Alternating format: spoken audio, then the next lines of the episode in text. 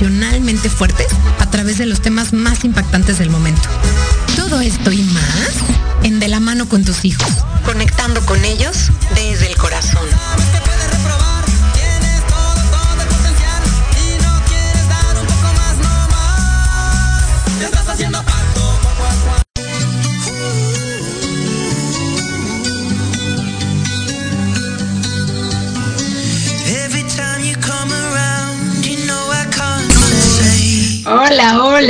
¿cómo están hoy? Espero que súper bien.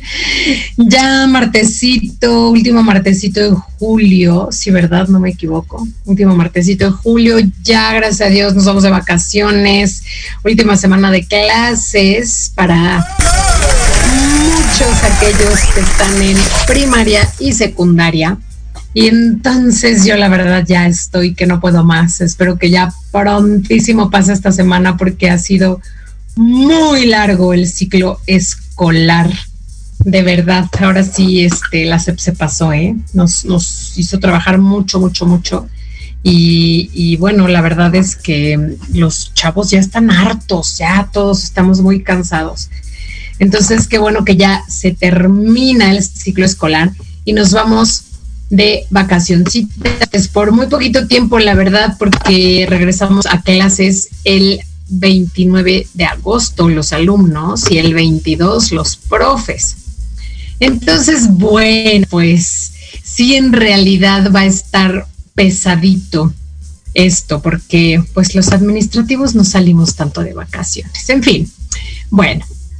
Oigan, pues hoy eh, es ya el último día que vamos a hablar de autoestima. Hemos estado hablando todo el mes de, de cómo podemos Em, ayudarles a nuestros hijos a tener una autoestima saludable o cómo podernos dar cuenta de que no la tienen. Eh, y hablábamos ya, voy a, recapitular un poquito sobre los programas anteriores. Eh, primero habíamos hablado pues que la autoestima tiene cuatro componentes, ¿no? Y repito, y esto creo que soy muy reiterativa en esto, pero me gusta hacerlo porque me parece que es muy importante que los seres humanos clasificamos todo y dividimos todo para eh, poderlo entender. A nosotros nos gusta, a nuestro cerebro le gusta esa estructura para poder entender la realidad y percibirla y decodificarla de una manera eh, similar todos, ¿no? Como para podernos comunicar de una manera más fácil. Y entonces a todo le vamos poniendo etiquetitas, eh, como por ejemplo pues en la cocina tienes, eh, no sé, la gaveta de las especias, la gaveta de los platos hondos, de los platos extendidos, eh, la de los cubiertos, eh, la de los vasos y todo tiene, está etiquetado conforme debe de ser porque así los ordenamos y es más fácil transitar en esta realidad y poderla ver pues un poco parecida todos, porque la verdad es que al final no, no la vemos igual, dependiendo de los lentes que usemos. Pero bueno, en fin. Eh, entonces, eh, justamente esto, esta analogía de la cocina me sirve para explicar que pues la cocina es solo una y consta de varias gavetas en donde hay varias cosas y pues así somos nosotros. somos un ser humano que tenemos varias gavetas eh, que contienen eh, varias cuestiones distintas. Entonces, pues no sé, por ejemplo, pues nuestro cuerpo pues contiene órganos, contiene tejidos, contiene células, eh, contiene, ¿qué me falta? Este, que órganos, tejidos, células, bueno, pues no sé, venas, arterias, este, tenemos un sistema musculoesquelético, ahí de nuevo estamos eh, clasificando todo, ¿no? Y tenemos una parte que en realidad, pues, quién sabe dónde está porque no hay un lugar en específico, o sea, no es que yo pueda decir, oigan, las emociones las encontramos en este lugar. Y ahí, si sacamos una radiografía, ahí va a salir qué emoción tenemos. Pues no. Y es igual el caso con el autoestima. No puedo decir, vamos a sacar una radiografía y ahí va a salir si, si tenemos la autoestima baja o demasiado alta o saludable. Eh, no lo puedo decir. Y el autoestima se compone de necesidades que están satisfechas. Eh, dependiendo del autor, claro, hay autores que van a decir que tiene otros aspectos y, seguramente sí, no lo dudo ni tantito. Pero bueno, eh, yo quería platicarles justamente de estos componentes de los que habla, la verdad no sé cuál es, cuál o cuáles son los autores, pero eh, a mí me pareció bastante, que hace bastante sentido. Entonces, bueno, estos componentes son, habíamos ya hablado de eh, la necesidad, hablamos la semana pasada, de cubrir la necesidad de sentirnos poderosos y hablábamos del poder como, como poder ser, ¿no? O sea, yo puedo ser yo y como poder hacer, yo puedo hacer cosas y entonces por eso era importante eh, darles responsabilidad o es importante darles responsabilidad a nuestros hijos, ya sean pequeños o grandes. Y, y luego este, es que ahorita me quedé pensando, ¿no? Cuando dije pequeños o grandes, pues es que luego hay unos grandes, o sea, de 40, 50 años, pues que todavía quieren que, pues que la mamá les haga las cosas, ¿no? Y entonces, pues es que ahí, la verdad, o sea, perdón, pero el problema es de papá y mamá que no le enseñaron a hacer sus propias cosas y entonces nunca le dieron esa responsabilidad, entonces el pobre pues cree que no puede. Entonces ahí está, no está cubierta la necesidad de ser poderoso, por lo tanto, pues esa persona definitivamente no tendrá una autoestima saludable. Entonces, bueno, eh, esa fue la que vimos la semana pasada, la necesidad de, sentirnos poderosos, de sentir que podemos, no de ah, este, la mafia del poder, sino de sentir que podemos eh, cumplir nuestros sueños desde ser nosotros mismos hasta cumplir metas, eh, sueños, mm, qué sé yo, proyectos y demás. Eh, la semana anterior, o sea, la anterior a la anterior, vimos, eh, era la necesidad de, este, ay, a ver, no me, no me acuerdo, oigan, espérenme, déjenme, déjenme recapitular aquí en mi, en mi mente.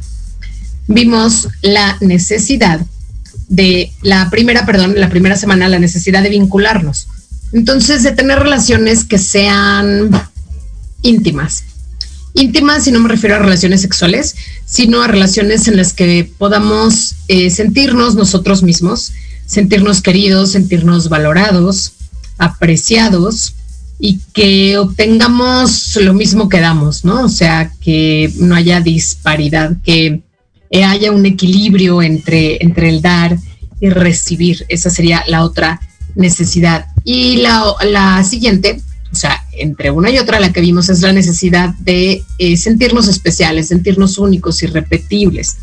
Y obviamente, pues todas en algún punto intersectan, ¿no? Entonces, pues si yo siento que puedo, puedo sentirme que soy único y soy irrepetible y soy especial y eso puede hacer que me vincule con otros. Entonces, todas van interligadas, aunque, repito, las separamos para poderlas entender la última de las necesidades eh, de que pues deberíamos cubrir para tener una autoestima saludable o que si no están cubiertas, pues el autoestima se debilita. Y también voy a repetir algo que había dicho desde el primer programa que empezamos a hablar de la autoestima, que es justamente que la autoestima no es que ya es saludable y ya va a ser saludable para siempre, o sea, es siempre es un trabajo en proceso, ¿no? Toda la vida, o sea, pues a veces, por ejemplo, eh, nos enfermamos y eso puede hacer que baje nuestra autoestima. No sé, por ejemplo, nos rompimos una pierna. Entonces ya no podemos, ¿saben? Ya no podemos hacer lo que hacíamos antes, caminar, correr, nadar, saltar, brincar. Y eso puede hacer que baje nuestra autoestima porque se ve afectada la necesidad de poder. Entonces, eh, la autoestima es algo que va cambiando en la vida, eh, es muy cambiante y en la adolescencia es la etapa en la que sufre más. ¿Por qué? Pues porque también el cuerpo está cambiando todo el tiempo, porque pues que te salen los granitos, que a los niños les cambia la voz, que les sale barba, eh, a las mujeres les crecen las boobs, les tienen la menstruación o no les crecen lo suficiente, o sea, ¿no? Entonces es una etapa en la que nuestros chicos y chicas pues son muy vulnerables. El ser humano en general es una etapa muy vulnerable para el ser humano a la adolescencia y, una de las razones es justamente por eh, los golpes que los golpes bajos que se le dan a la autoestima. Entonces, bueno, pues hoy voy a cerrar ya con este tema que la verdad me apasiona y que podría hablar horas y horas y días y días de, la autoestima. Eh, pero bueno, hoy vamos a cerrar ya con el último componente y este es eh, tener modelos, modelos, mm, ¿cómo le voy a llamar? pues también saludables, modelos sanos. Y, pues, ¿qué significa un modelo? Un modelo es em, alguien que te enseña cómo, cómo hacer, por ejemplo, algo, ¿no? O alguien que, o sea, si pensamos, por ejemplo, en la moda, pues un modelo es el que se pone la ropa y, y camina para que tú veas cómo se ve la ropa puesta en una persona. Entonces, un modelo te muestra un poco, eh, pues, cómo se ve en este caso, o cómo podrías hacerlo, o cómo deberías hacerlo, lo que hace ese modelo, esa persona. Y bueno, pues eh, los primeros modelos en la vida, sin duda alguna, pues son eh, los, los padres, ¿no? o sea, los, los padres de familia, papá, mamá, muchas veces eh, papá y mamá tienen que salir a trabajar. Y entonces esos primeros modelos, que son los que pasan más tiempo con los niños, pues pudieran llegar a ser los abuelos o por ahí eh, algún tío o algún hermano ya mayor, ¿no? Por ejemplo, estos hermanos, no sé, de 20 años que tienen hermanitos de seis, por ejemplo, o de cinco, pues los hermanos de 20 años son un modelo muy importante. Y de hecho, pues los hermanos mayores siempre son modelos también. Los primos también son modelos importantes a seguir. Entonces, eh, pues los, repito, los primeros modelos siempre están dentro de casa y siempre son a los primeros a los que desde la primera infancia, desde muy, muy pequeñitos, les vamos a copiar. Y yo muchas veces en la escuela les digo a las mamás que pues que los chicos van como tomando nota, ¿no? O sea, y no es que en realidad tomen nota, pero, pero sí, o sea, toman nota mental de todo lo que hacemos. Y no solo de todo lo que hacemos, sino todo lo que decimos, de cómo nos comportamos con los otros, de, de los mensajes ocultos que tienen nuestras palabras o nuestra conducta. Eh, nuestra intención también. Eh, los niños son muy inteligentes, mucho, mucho, mucho, muy, muy súper inteligentes. Parece que no y parece que no se dan cuenta porque los ves jugando, pero la verdad es que ellos simplemente están tomando nota de todo. Y justamente todo eso es un modelo, o sea, ellos toman nota porque algo que es maravilloso es que los niños no tienen, no tienen filtros en, en darse cuenta de lo que está mal y está bien. Eh, todavía no tienen ese juicio, no han llegado ahí. Nosotros los adultos somos los que les vamos modelando o enseñando lo que está bien y lo que está mal, de acuerdo a nuestra historia, a nuestras costumbres, a nuestras limitantes, a nuestras creencias, eh, es como nosotros vamos enseñándoles o modelándoles lo que es correcto e incorrecto. Y la verdad es que son palabras que tampoco me gusta usar mucho, bien y mal, correcto, incorrecto, pero pues lo hacemos todos los adultos, eh, las, las que son mamás, pues sin duda alguna lo hicieron desde que sus hijos eran muy pequeñitos. No, eso no se hace. Eh, oye, que presta tus juguetes, hay que ser compartidos. No, es que eso es muy grosero, eso no se dice. O sea, y entonces tú vas eh, poniéndole justo estos límites, un poco cuando, cuando hablamos de límites, ¿no? De este cauce, vas limitando el cauce de ese río que son ellos, eh, de acuerdo a lo que, pues, a lo que tú crees o, como a ti te enseñaron porque pues la verdad es que uno enseña como uno aprendió, sin, uno no puede enseñar lo que no sabe. Y por eso es luego tan importante que, que, pues, asistan a los talleres para padres y, esto que, las escuelas ofrecemos, porque pues de alguna manera nos hace ver cosas que para nosotros son eh, normales y, y, finalmente lo uso como, como una palabra que utilizamos mucho, ¿no? Me, preguntan mucho los niños en la escuela, maestra, ¿es normal? ¿Es normal que? ¿Es normal? Eh, ¿Es normal así? ¿Es normal? O sea, siempre empiezan con es normal. Y yo les pregunto si saben lo que quiere decir que es normal. Y, me dicen, pues sí, normal, pues es que, pues es que todo mundo lo hace, ¿no? Y pues es que la normalidad existe eh, la normalidad en realidad pues viene de norma y si nos vamos a los términos estadísticos sería el promedio, ¿no? Entonces les digo, pues es que lo normal para una persona puede no ser normal para otra. O sea, para mí es normal que no haya nieve, nunca en México. Eh, eso es normal, en esta ciudad pues nunca hay nieve, es normal.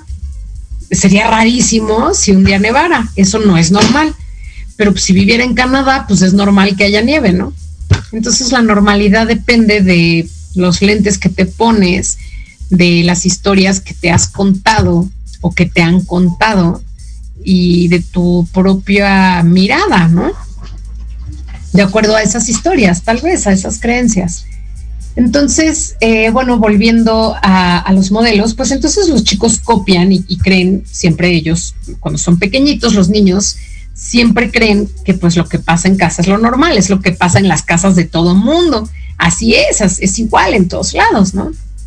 Y cuando entran a la secundaria, que van teniendo acceso a modelos distintos, porque entonces si pensamos que los primeros modelos pues están en casa, pues siempre va a ser el mismo, ¿no? Siempre va a ser igual. Pues si, no sé, el papá le pega a la mamá, pues es normal, o sea, pues hasta es normal, así es la vida y pues si yo soy mujer, pues yo, yo me voy a tener que aguantar a que a mí me peguen porque es normal. Eh, y si yo soy hombre, pues yo voy a tener que ser un pegón porque pues es normal. Y, y entonces cuando los chicos entran a secundaria, generalmente puede llegar a pasar un poco antes a veces, pero es muy común que pase en secundaria, eh, pues se dan cuenta que hay otro tipo de familias, porque empiezan a ir cada vez más eh, a casa de, amigos y con un nivel de conciencia distinto a cuando son niños, porque cuando son niños van a casa de los amiguitos, pero están jugando, pero no, no se dan tanto cuenta que es tan diferente como en su casa, ¿no? Entonces, por ejemplo, voy, a usar este, este mismo ejemplo que estaba hablando. El, el niño que el papá le pega a la mamá y pues de repente va a casa de un amiguito donde el papá todo el tiempo abraza a la mamá, donde el papá es muy cariñoso, donde el papá ayuda a lavar los platos, eh, donde no hay gritos, donde no hay golpes, no hay violencia, y entonces el niño dice, mm, ¿cómo? Qué raro, esto no es normal. Pero se empieza a preguntar, y entonces en ese momento es cuando, cuando se da cuenta que existen otros modelos distintos a los que puede imitar. Y pudiera pensar a lo mejor, pues me gusta este señor que es cariñoso, que es amoroso, que no es violento, sino al contrario, y, y me gusta como es él, ¿no? Y entonces puede pensar en copiarle a ese señor y, es ahí donde pudiera dejar de ser pegón, por ejemplo. porque se identifica con esa otra persona. Entonces, si este señor le hablara, si este señor platicara con él, si este señor le diera la bienvenida, lo acogiera, pues entonces ese modelo va a influir en no tener eh, un futuro de papá pegón, ¿no? O violento, por, llamarle por su nombre.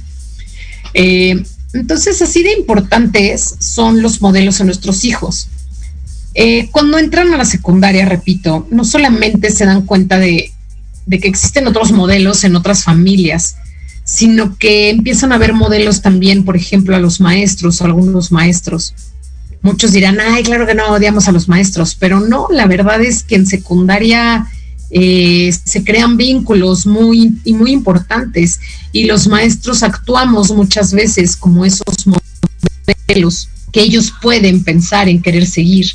Y la verdad, pues es que es una responsabilidad muy grande, por eso es una, por eso justamente ser maestro, pues desde mi punto de vista es una de las profesiones más importantes eh, en, la vida de un ser humano que se está formando, ¿no? Porque justamente le estás modelando, estás creando estos modelos. Eh, los modelos, ¿qué es lo que, lo que les dan a los niños, los, a los adolescentes? Pues justamente les proveen de un marco de referencia, ¿no? y empiezan a, copiar y empiezan a darse cuenta que a lo mejor lo que tú dices y lo que tú haces no es congruente y empiezan a cuestionarlo.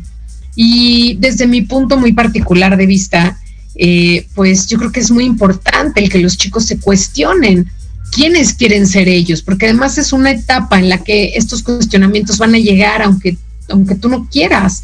Eh, ¿Quién quieren ser? ¿Qué, qué, cómo, cómo eligen vivir su vida, ¿no? Y tú dirás, pues es que están muy pequeños, como un niño de 12, 13, 14, 15 años, mm, vas a ver cómo quiere vivir su vida. Pues no, obviamente no vas a ver todo su futuro y no vas a ver todo, pero pues probablemente sí sepa lo que no quiere. Eh, entonces, la verdad es que es muy importante eh, que los hijos tengan modelos positivos para a su disposición, ¿no? O sea, para poder, pues, copiarles, porque eso es lo que hacen, les copian. Eh, nosotros tenemos ahora un, maestro en la escuela, que la verdad es que es buenísimo, es, de verdad es buenísimo maestro, es increíble. Les da la materia de historia y de formación cívica y ética a los chicos. Y es increíble, una voz increíble y les cuenta eh, las historias eh, de una manera novelesca, maravillosa y lo adoran y ese maestro tiene los brazos tatuados. Y entonces nos hemos dado cuenta que los chicos se, pintan, se pintan los brazos porque lo admiran a él y lo quieren, no solo lo admiran, lo respetan, lo quieren. Y entonces pronto los vemos con los brazos pintados, ¿no? Y decimos, híjole, pues no, porque esa es una decisión que uno hace cuando es adulto, o sea, no, evidentemente no se están tatuando, pero finalmente pues lo tienen ya en el radar, ¿no? Y, no, quiero decir si está bien o está mal, o sea, simplemente es lo que sucede, que los chicos empiezan a copiar a esos modelos a los que quieren, a los que respetan, a los que admiran.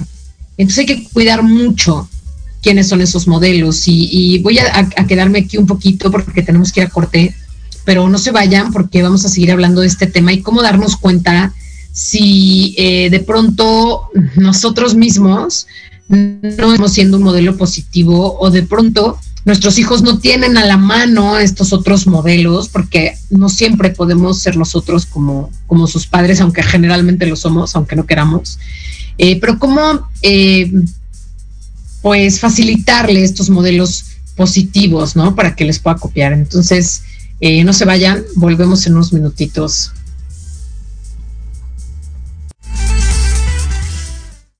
Proyecto Radio MX, tu opinión es importante. Envíanos un mensaje de voz vía WhatsApp al 55 64 18 82 80 con tu nombre y lugar de donde nos escuchas. Recuerda 55 64 18 82 80. Ahora te toca hablar a ti. Antesala, el programa para enaltecer todos tus proyectos. Te invitamos a escucharnos todos los martes en punto de las 9 de la noche. Conducido por Ariadna Vázquez y Jimena Riverol. Solo por Proyecto Radio MX. Con sentido social.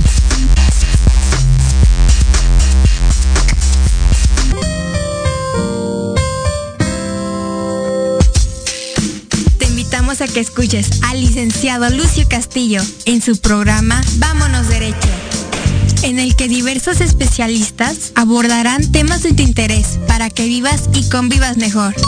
Todos los miércoles de 4 a 5 de la tarde. ¡Qué buen servicio! Por supuesto, en proyectoradiomx.com, la radio con sentido social.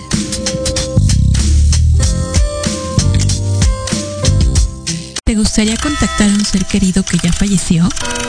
¿Quieres escuchar y compartir historias paranormales? Soy Mónica Tejeda y te invito a que me escuches todos los viernes a las 9 de la noche en Voces de Luna, solo por Proyecto Radio MX con sentido social.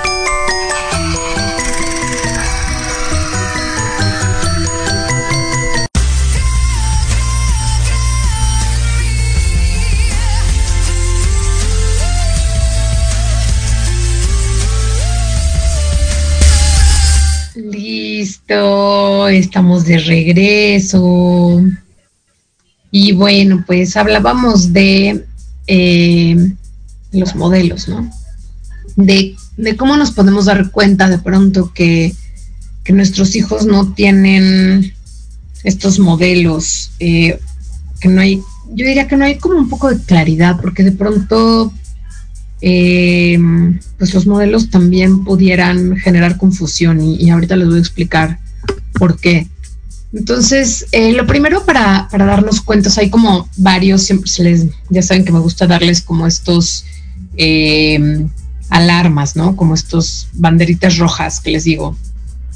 Eh, pues yo puedo pensar que es como, como, como medio si el comportamiento de tu hijo es como medio cantinflesco, ¿no? Para los que, los que conocieron a, a Cantinflas, que pues no sé, pero creo que de los que escuchan el programa, o sea, que son papás o mamás, pues probablemente, muy probablemente sepan quién es Cantinflas.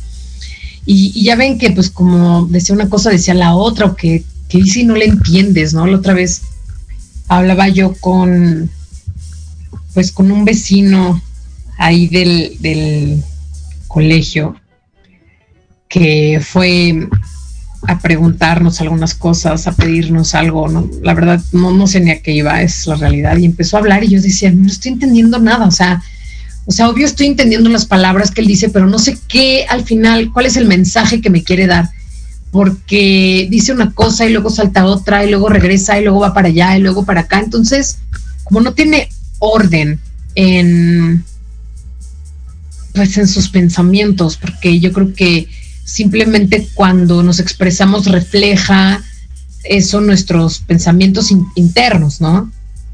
Entonces, eh, de pronto si, si tu hijo se confunde como muy fácil, si sus ideas están mal organizadas, eh, su comportamiento es errático, creo que esta es justamente la palabra, es como er errático, un día es uno, un día es otro, o sea, no podrías como definirlo. Eh, también si, si malgasta el tiempo en actividades que aparentemente no tienen como ningún sentido, ¿no? O, o por otro lado está obsesionado con actividades que no, no tienen relación con las obligaciones inmediatas. Esto, pues, des, desde luego esto pudiera ser porque tiene flojera y no quiere hacer las cosas, que entonces tendría que ver con, con lo otro, ¿no? Por eso al principio les decía, de pronto todo se, se junta, todo parece uno. Y, obvio, por supuesto, tiene que ver con justamente eh, el no sentirse poderoso, el no hacer lo que le toca, eh, las obligaciones o las responsabilidades que le has dejado. Eh, ya habíamos dicho, ¿no? Que está como súper mal organizada sus ideas, su comportamiento.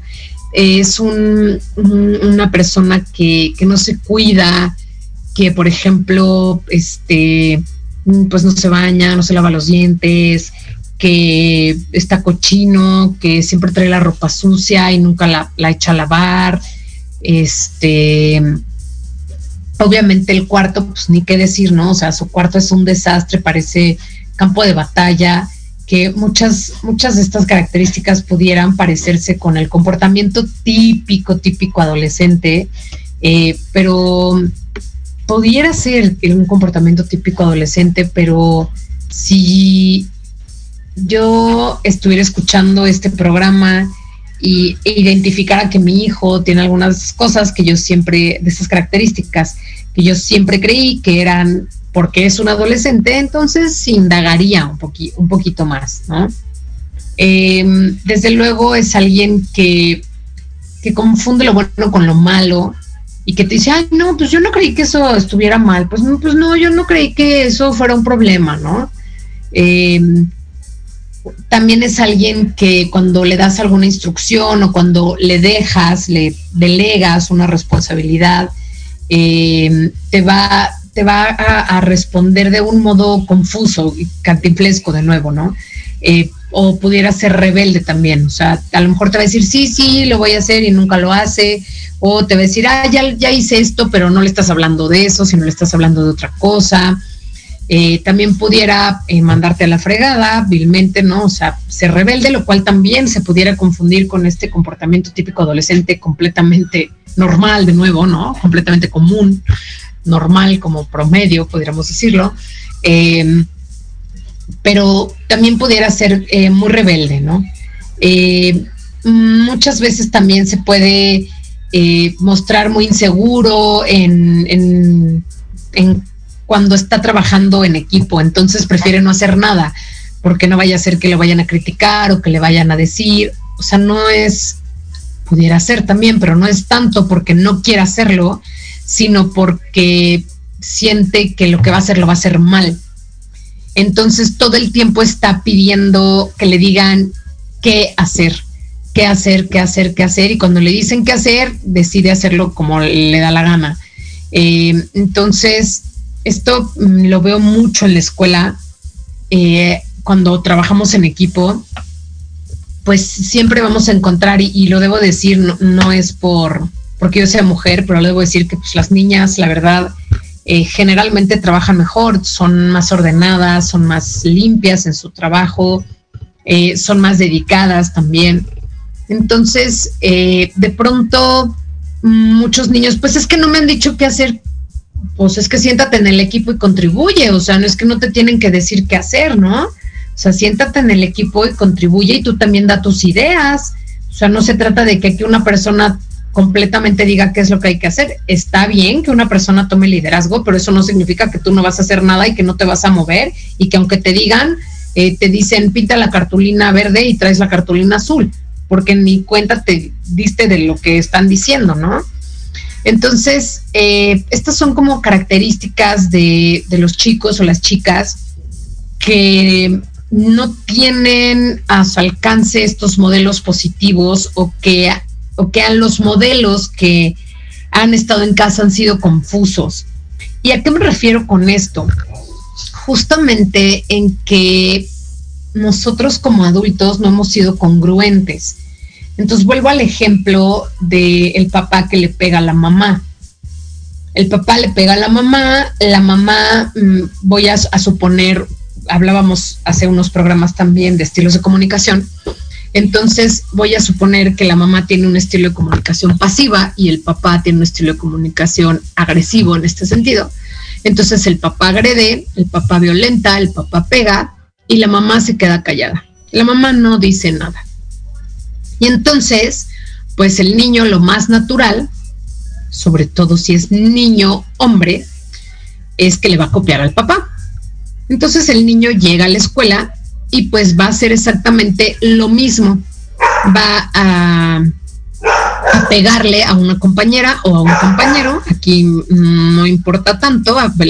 La cuestión es que ellos están actuando lo que sucede en casa. Entonces va a llegar y le va, le va a pegar a la compañera o al compañero, los va a insultar, los va a agredir y pues esperará que el comportamiento de los otros sea pasivo. Lo cual no siempre es así, como en casa, ¿no? Entonces, ¿cómo pudiéramos tener aquí a un niño confundido? Vamos a suponer que yo mando como autoridad, mando llamar a los papás Y entonces, enfrente de mí, los papás le dicen al niño, es que estuvo muy mal lo que hiciste, es que así no se resuelven las cosas. Las cosas se deben de resolver dialogando, no pegando. Y el niño se va a quedar así como, ¿what? O sea, claro, obvio no lo va a pensar de esta manera, porque es un niño, pero ya cuando son adolescentes sí, pero lo introyectan igual. O sea, ¿cómo? O sea, sí está bien que él pegue, pero yo no. Entonces, ¿se puede pegar o no se puede pegar? Porque él arregla las cosas a golpes. Y mi mamá siempre se queda callada. Entonces, el que me pegó a mí, pues no, está mal, él no me debe de pegar a mí porque yo solamente yo puedo pegar. O ella no me puede pegar a mí porque solamente yo puedo pegar. Entonces los niños se confunden porque los modelos no son claros. Dicen, pues también son cantinflescos, ¿no? Como dicen una cosa, dicen otra. Y pues cuando llegan a la casa, pues a lo mejor van a regañar al niño o le van a decir, eso, ese es mi hijo, no se deje, mi hijo, no se deje usted de nadie, péguele usted primero pues a ver, o sea, enfrente de la directora dijiste que no me debías de, o sea, no entiendo, ¿no? Los niños empiezan a confundir y entonces, pues obviamente, por eso es que son erráticos y cantinflescos, porque pues no entienden qué es lo que sí y qué es lo que no, y por eso es que confunden lo que está bien y lo que está mal, porque estos modelos con los que han ido creciendo, pues son así de erráticos también. Entonces, bueno, eh, pues estos son síntomas, ¿no? Que les dije ahorita, estas banderitas rojas de que nuestros hijos no están teniendo modelos adecuados. ¿Qué podemos hacer? Híjole, pues la verdad es que esta la dejé al final porque es bien dura y es bien difícil, porque tiene que ver más con nosotros como adultos que, con ellos. Entonces, eh, pues definitivamente, pues lo primero es que tú seas un buen modelo. Y muchas veces eso no sucede. Entonces, si estás oyendo esto y, te das cuenta que probablemente pues tú eres un modelo errático o no eres tan buen modelo como te gustaría, pues es hora de hacer algo al respecto. Y aquí pues, aquí sí tienes tú todo el poder porque tiene que ver contigo, no con él o con ella o con tus hijos, tiene que ver más bien contigo. Entonces, pues siempre acuérdate que los niños van tomando nota desde muy pequeñitos y desde luego cuando son adolescentes toman el triple de notas y aparte le ponen este juicios, no solamente toman notas de qué sucede, sino que ya le empiezan a poner juicios. Cuando son pequeños no, porque cuando son pequeños creen en ti y creen que eres perfecto y creen que eres un superhéroe y no son capaces de pensar que tú les vas a mentir, confían ciegamente en ti, pero cuando son adolescentes ya no ya se dan cuenta que no eres el superhéroe que pensaban y que no eres el don o la doña perfecta. Entonces ahí sí van a juzgar y van a juzgar muy fuerte. Entonces, bueno, pues si te estás dando cuenta que no eres un buen modelo, pues conviértete en uno. ¿Cómo? Híjole, pues ahí sí solo con trabajo personal. Existen terapias, existen talleres, existen meditación, existe ejercicio, existen coaches, em, existen cientos de cursos gratuitos que puedes tomar. En muchísimos lugares hay acceso, el Internet te da un acceso a información impresionante. Hay libros que puedes leer, o sea, hay muchísimos si realmente quieres hacer el trabajo.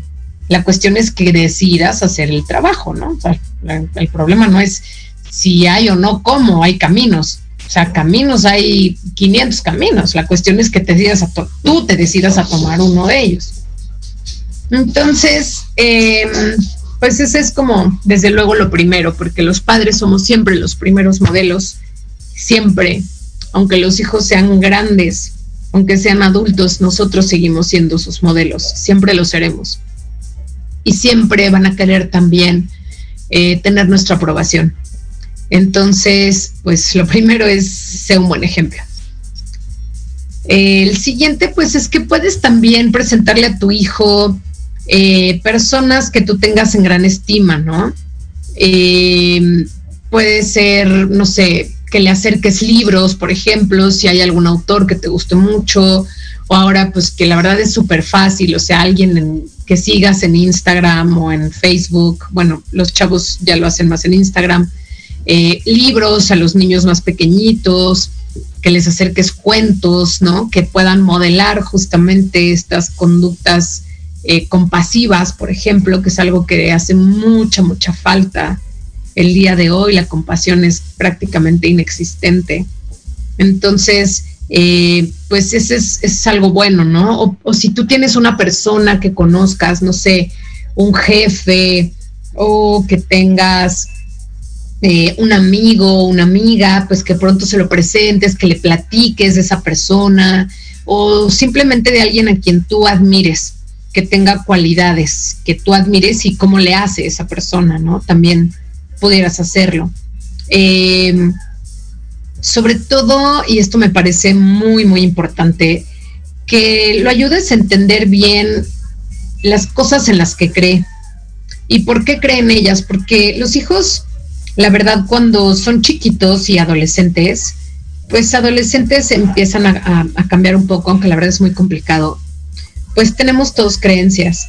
Y creencias no me refiero solo a creencias religiosas, sino a creencias que están de verdad muy arraigadas en la psique ahí adentro, en el fondo del iceberg, que le digo yo. Y entonces, em, pues ayudarle a entender de dónde salen estas creencias, por qué creemos la familia en esto, por qué celebramos esto o lo, otro, por qué o para qué también hacemos estas cosas, ¿no? Y decirle que si en algún momento pues, quiere cambiarla, se vale, ¿no? Se vale también, no sé. Por ejemplo, eh, a mí me gusta mucho el Día de los Muertos. Y entonces yo siempre pongo un altar en mi casa. Y pues cuando mis hijas eran pequeñitas, pues yo ponía mi altar y ellas, eh, cuando tuvieron la, edad para ayudarme, me ayudaban y me preguntaban, eh, ¿por qué poníamos un altar en la casa?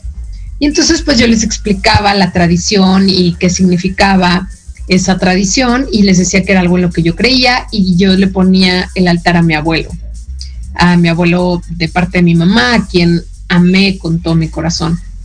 Entonces les explicaba yo un poco a ellas eh, por qué se ponía, qué es lo que pasaba, qué es lo que se creía que pasaba, porque no estábamos seguras, porque nunca lo habíamos visto. Y entonces ellas fueron compartiendo ese momento conmigo y luego entonces ellas querían poner más cosas del altar y entonces ellas querían hacer calaveritas para el altar y, se volvieron una tradición que, que seguimos haciendo juntas. Y bueno, pues vamos eligiendo a quién, a le ponemos nuestro altar año con año. Y entonces eso también es muy importante. Eh, otra cosa que la verdad es que me parece también súper, súper importante en esto es que cuando tu hijo o tu hija cometa una equivocación, cuando lastime a alguien, eh, que afronte las consecuencias. Y miren, esto la verdad es que yo lo veo tanto en la escuela y, me enoja tanto que, por ejemplo, llevan juguetes, por decir algo, juegos de mesa, porque juguetes ya no, llevan juegos de mesa y pierden una pieza. Y entonces van, van los papás o las mamás y quieren que nosotros como escuela paguemos el juego. Y me pregunta es yo por qué debería pagarlo. Yo, número uno, no le pedí que lo trajera. Número dos, si lo trajo y no lo cuidó, es su responsabilidad. Pero entonces no, o sea, ellos quieren que nosotros paguemos o que los compañeros paguen. ¿Pero por qué? Pues él no cuidó el juego.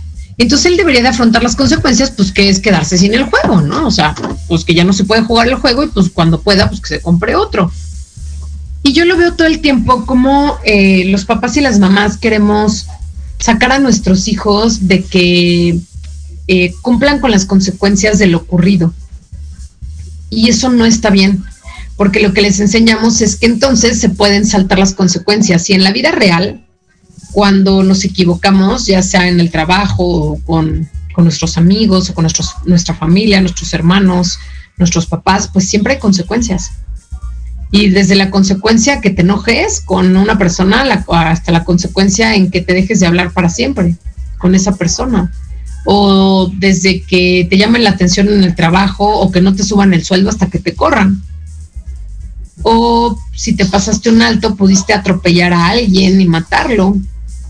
Entonces, eh, desde pequeños hay que enseñarles a los, a los niños a que deben de afrontar las consecuencias de sus actos, porque todo en la vida tiene consecuencias. Y nosotros no debemos ahorrárselas, porque lo que creemos que les estamos ahorrando en realidad les va a salir el triple de caro en unos años más. Entonces, yo creo que hay que dejar, cuando esto suceda y que sobre todo tú tengas que ser tripas corazón, pues hay que dejar en clara la relación causa y efecto, ¿no? O sea, esto sucedió porque tú decidiste hacer o no hacer esto otro. Eh, si tú hubieras decidido hacer otra cosa, pues tal vez la consecuencia hubiera sido diferente. Entonces, eso es mucho, muy importante. Eh, y en este caso, cuando estamos hablando de, de, consecuencias, de afrontar las consecuencias, cuando lastiman a otra persona o cuando lastiman la propiedad ajena, dañan la propiedad ajena porque no se lastima, sino se daña es muy importante que repongan el daño, que lo reparen. Entonces, pues si yo le rompí los lentes, pues asumo la consecuencia que es comprarle unos lentes nuevos o reparárselos, ¿no? Pero si yo lo lastimé, si yo lo traicioné, si yo dije mentiras, pues pido una disculpa y, trato de hacer algo para que esta persona no se sienta así de mal, reparo el daño. Eso es muy importante. Eh, por último, nada más ya eh, el, último punto es que eh, tú hagas un esfuerzo también por entender las condiciones que influyen en su comportamiento. Entonces, ¿qué quiero decir con esto? Que muchas veces, sobre todo cuando, pues con los niños también pasa, pero es más común con los adolescentes, es que hacen cosas o dicen cosas o se comportan porque necesitan pertenecer a un círculo, a un grupo. Pasa también con los niños, pero es eh, eh, mucho más constante en los adolescentes que en los niños. Y entonces eh, es muy importante que tú entiendas qué es lo que está pasando para que tu hijo o tu hija se comporten de cierta manera entonces, aquí hay que practicar algo que se llama la escucha activa, ¿no? Y la escucha activa es que estás poniendo el 100% de tu atención, que no lo interrumpes, que no le das recetas para arreglar las cosas, que no le cuentas en ese momento, yo debería, de tú deberías de hacer esto, o yo a mí me pasó y en tu lugar hice esto. O sea, no, porque no se trata de ti, se trata de ellos o de ellas. Entonces, em, escucha activa, dejarlos. Tú te callas y le pones 100% tu atención, no ves el celular, no ves un libro, no contestas el teléfono, no estás viendo la tele, no estás en la computadora, no estás cocinando. Estás 100% poniéndole atención a tu hijo, a tu hija y escuchando simplemente. No interrumpes, simplemente escuchas. Y eso ayuda a reforzar justamente un modelo positivo en el que puedes escuchar a otros. Y cuando escuchas a otros eres capaz de, sobre todo cuando hablas, eres capaz de ir ordenando tus ideas y de, darte cuenta de muchas, de muchas cosas. A mí me pasa y digo, ahora que lo digo en fuerte, me doy cuenta de esto. Y es verdad. Y también escribirlo también ayuda mucho si de pronto los chicos no, no quieren hablar, es una herramienta que, que les puedes dar y que lo escriban. Entonces, eh, esto sirve para que la persona haga una autorreflexión y entonces pueda ir dándose cuenta de en qué se equivocó, en qué la regó, qué es lo que no está bien, e irlo eh, resolviendo, ¿no? Entonces, bueno, pues eh, esto yo creo que es pues importante. Yo si tuvieran que quedarse con dos mensajes aquí, pues evidentemente el primero, ser un buen modelo y ser un buen modelo significa ser congruente, ser congruente con lo que piensas, lo que sientes, lo que dices y sobre todo lo que haces. Si alguna de estas cuatro mm, no está en línea con las demás, entonces dejas de ser congruente y, tu hijo tiene un modelo pues bastante enclenque, diría yo, cantinflesco de nuevo. Esa sería la primera, ¿no? Sea un buen modelo. Y eh, la segunda que te diría es súper importante lo de las consecuencias, ¿no? Eso es, si tuviera que ser así, en lugar número uno, sea un buen modelo, en lugar número dos, deja que sufra las consecuencias de sus actos y en el punto número tres, si fueran solamente tres, eh, practica la escucha activa, como para tener estos buenos modelos. Ya los demás cuatro, cinco, seis, acércale buenos modelos, acércale gente que conozcas, eh, deja que tenga buenos modelos, pregúntale quiénes son sus modelos, escúchalos, entiéndelos, míralos y, no hagas juicios. Eh, recuerda, escucha activa. Entonces, bueno, eh, pues ahora sí que este fue el programa que les tenía preparado para hoy, para terminar de hablar de, de la autoestima. Espero que que lo hayan aprovechado. Espero que les haya gustado este mes que le dedicamos a la autoestima. Y nos vemos dentro de 15 días. Próxima semana no voy a estar. Vamos a pasar ahí una, repetición. Entonces, si quieren comentarme cuál les gustaría más, no sé si alguna de estas que vimos que hayan perdido algún programita, eh, estaría buenísimo para saber cuál, cuál ponemos. Y bueno, pues recuerden que el programa fue patrocinado por Instituto Oakfield, que es la escuela en donde trabajo soy subdirectora ahí. Entonces, esta escuela es increíble, de verdad maravilloso lo que hacemos con los chicos para que desarrollen su inteligencia emocional y sus habilidades, desarrollen su potencial, se descubran, o sea, que se quiten la cobertura, la cubierta. Estamos en Avenida 22 de Febrero en la colonia Escapotzalco Centro. Eh, este, ¿qué más les iba a decir? Recuerden, síganme en mis redes. Me encuentran como Acompaña Mi Sana en Facebook, YouTube y, eh, e Instagram. Y tengo también el canal de YouTube de Acompaña Mi Sana Meditando, no se lo pierdan. Tengo ahí como 70 meditaciones buenísimas con cuencos tibetanos. Este programa fue de la mano con tus hijos por Proyecto Radio México con social. Chao, nos vemos en 15 días.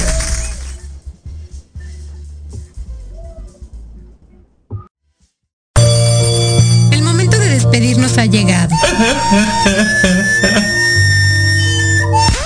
esperamos la próxima semana en punto de las 7 pm. Recuerden seguirme en mis redes sociales para más contenidos. Me encuentran en YouTube, Facebook e Instagram como Acompaña Mi Sana. El programa fue patrocinado por el Instituto UFI, la mejor opción para el desarrollo académico y emocional de tus hijos.